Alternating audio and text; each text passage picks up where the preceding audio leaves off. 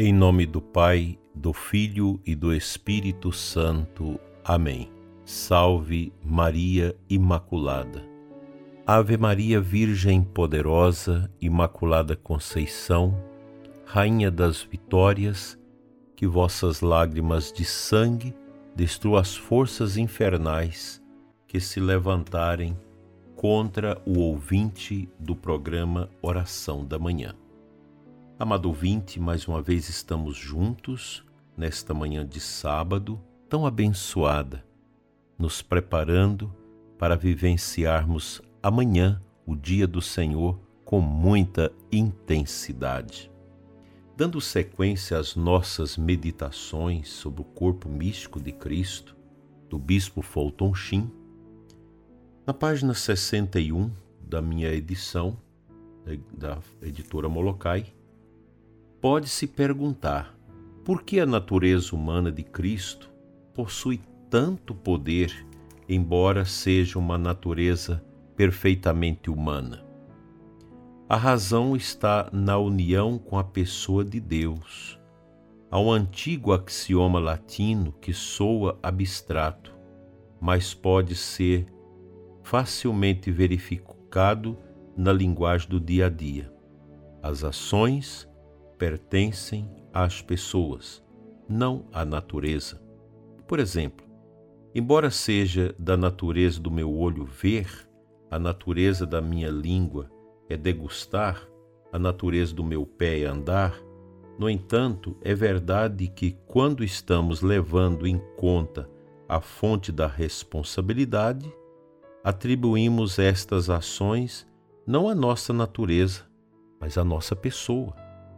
Não dizemos, meus olhos te viram, mas eu te vi. Não dizemos, meus ouvidos te ouviram, mas eu te ouvi. Desse modo, na vida encarnada de nosso Salvador, embora sua natureza humana seja uma natureza humana perfeita, como a nossa, embora tenha passado pelo que é perfeitamente humano, como chorar, sofrer, suar sangue, abençoar as crianças e dizer palavras de conforto, ainda assim, cada uma das ações de sua natureza humana deve ser atribuída à pessoa dele. Mas a pessoa dele é a pessoa de Deus. Assim, cada uma das suas ações da natureza humana dele possui um valor infinito, já que foram realizadas pela pessoa de Deus. Portanto, um suspiro, uma palavra ou uma lágrima teria sido suficientes para a redenção do mundo, porque seria ou um suspiro, ou uma palavra, ou uma lágrima de Deus. Ao longo de sua vida terrena, da manjedoura à cruz, da cruz à ressurreição e à ascensão, nosso Senhor, bendito, fez muitas coisas. São João nos diz: se fossem escritas uma por uma, penso que nem o mundo inteiro poderia conter os livros que deveriam escrever. João 21, 25. Essa bela variedade de ações, no entanto, pode ser reduzida a três, pois nosso Senhor desempenhou uma função ou ofício tríplice. Ele era mestre, era rei e era sacerdote. Dito de outro modo, ele ensinou, governou e santificou.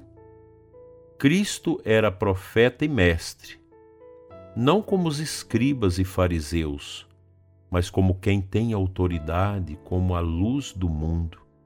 Antes de Cristo, Platão, Sócrates, Buda, Confúcio e ainda outros haviam dito: Eu lhes eu lhe mostrarei como descobrir a verdade. Só o Senhor poderia dizer: Eu sou a verdade. Ele era rei e não rei deste mundo, mas rei de um reino espiritual, cujo poder se estendia sobre o céu e a terra, os vivos e os mortos. Ele era sacerdote. Não apresentou sua vida somente como um exemplo para nós, mas deu sua vida pela redenção do mundo, a fim de que pudéssemos ser regenerados por dentro, como filhos de Deus e herdeiros do reino dos céus. Quanta beleza nesse texto, prezado ouvinte!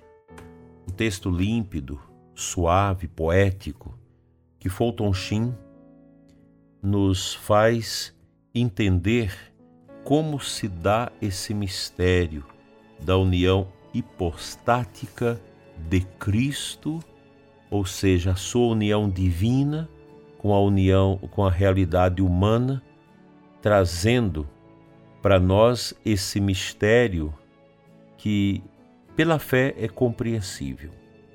Acho muito bonito esta parte em que ele diz que Cristo tem uma, um tríplice ofício: o ofício de mestre, rei e sacerdote. Quando nós somos batizados, no momento em que o sacerdote, após realizar o batismo, sobretudo das crianças, também dos adultos, nós somos ungidos com o óleo da confirmação batismal, em que a oração da igreja pelos lábios do ministro nos recorda que nós fomos mergulhados no mistério do Cristo, homem-deus, e nos tornamos nele sacerdotes, profetas e reis. Sacerdotes, porque pelo batismo nós participamos do sacerdócio de Cristo. O Concílio Vaticano trouxe-nos esta compreensão na Lumen Gentium, no capítulo 10, ali sobre o povo de Deus, em que nos ensina que, pelo batismo, as pessoas fazem parte desse reino sacerdotal. E o batismo faz com que cada pessoa participe desse sacerdócio comum dos fiéis que é o poder de orar, o poder de louvar a Deus, a mãe, o pai pode abençoar, pode ter essa propriedade sacerdotal dentro do lar, abençoando os filhos, abençoando os alimentos. Na condição de reis, o batismo nos faz servidores, porque Cristo é o rei da coroa de espinhos. Ele se entregou ele consumou a sua vida em favor dos outros. Quem é batizado é chamado a viver a caridade, é chamado a viver o serviço ao próximo, é chamado a estender a mão ao outro. Profetas, essa dimensão do tríplice munus de Cristo que passa para nós batizados, ela é muito importante porque ela está ligada à palavra ao querigma e à catequese, que são atividades do anúncio daquilo que é o mistério cristão que nós assumimos. E esse anúncio ele é profético porque a partir do momento que eu escuto, que eu recebo o anúncio do querigma, a explicitação do querigma pela catequese, isso está profundamente ligado ao ministério da palavra de Cristo, eu me torno profeta porque, ao assumir Jesus na minha vida, eu passo a ser hostilizado pelo mundo. O mundo não gosta dos cristãos, pois o cristão, com a sua vida, trazendo para a sua vida os sinais de nosso Senhor, ele se torna uma pessoa que se opõe ao mundo, ele se torna profeta a sua vida, a sua maneira de ser, não melhor do que os outros, mas diferente dos pagãos, torna-se um elemento profético. Por isso o mundo persegue os cristãos.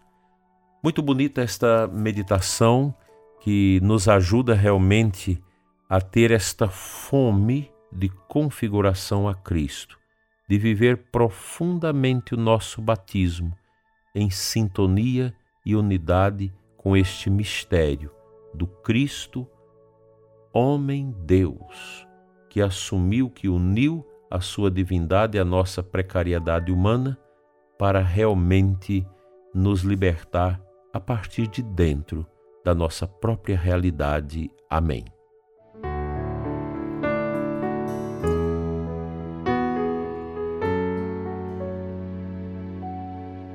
A aclamação ao Evangelho deste sábado nos apresenta o versículo 18 do capítulo 4 de São Lucas. Jesus diz assim: O Espírito do Senhor repousa sobre mim e enviou-me a anunciar aos pobres o Evangelho.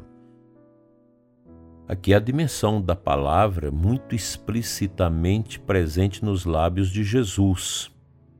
Na sua revelação pública do seu ministério na sinagoga de sua terra, Nazaré, ele evoca essa passagem do capítulo 61 do profeta Isaías e define o seu programa de anúncio do reino. É um anúncio aos pobres. O evangelho, a boa notícia de nosso Senhor, ela é anunciada aos pobres. Aqui não podemos entender somente os pobres como categoria social, mas como pessoas anauins, como eram concebidas no Antigo Testamento, os discípulos de Javé, os que assumiam Deus no seu coração, eram tidos como os pobres, os anauins de Deus. O Cristo anuncia seu evangelho. É claro que os simples, as pessoas mais desprovidas, elas têm uma abertura maior a essa escuta. Mas o anúncio do Evangelho não é restritivo apenas uma categoria social de pobres, de pessoas com deficiência de bens em posse, mas aos pobres, aqueles que, desfazendo-se das suas vaidades, das suas misérias humanas, acolhem no coração o mistério do Deus vivo, único e verdadeiro. Que Deus nos ajude neste caminho bonito de acolhimento da palavra. A nossa igreja no Brasil tem meditado muito nas suas diretrizes sobre este pão da palavra, a Sagrada Escritura, que é anunciada todas as liturgias e sacramentos que nós realizamos. Os nossos ritos sacramentais contemplam sempre o anúncio da palavra. Uma primeira leitura, seja do Antigo ou do Novo, o Salmo e um Evangelho. Se a gente vai dar uma bênção, se nós vamos fazer é, uma unção dos enfermos, está aí esse dinamismo da palavra, essa lógica da palavra que nos ajuda a configurar cada vez mais nossa vida a nosso Senhor.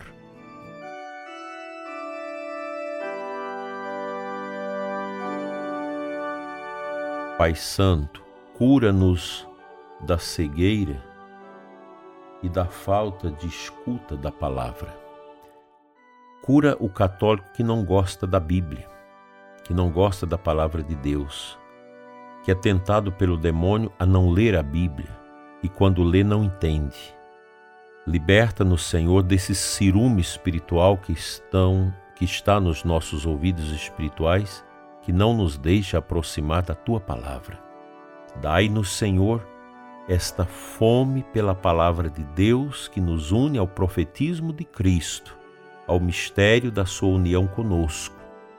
Dai-nos, Senhor, o Espírito Santo para compreendermos cada vez mais o que a Sagrada Escritura quer dizer aos nossos corações e aos nossos dias tão maus que vivemos.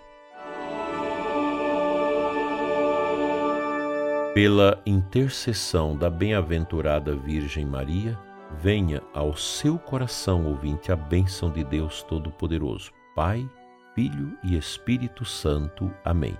Abençoado sábado para você e sua família.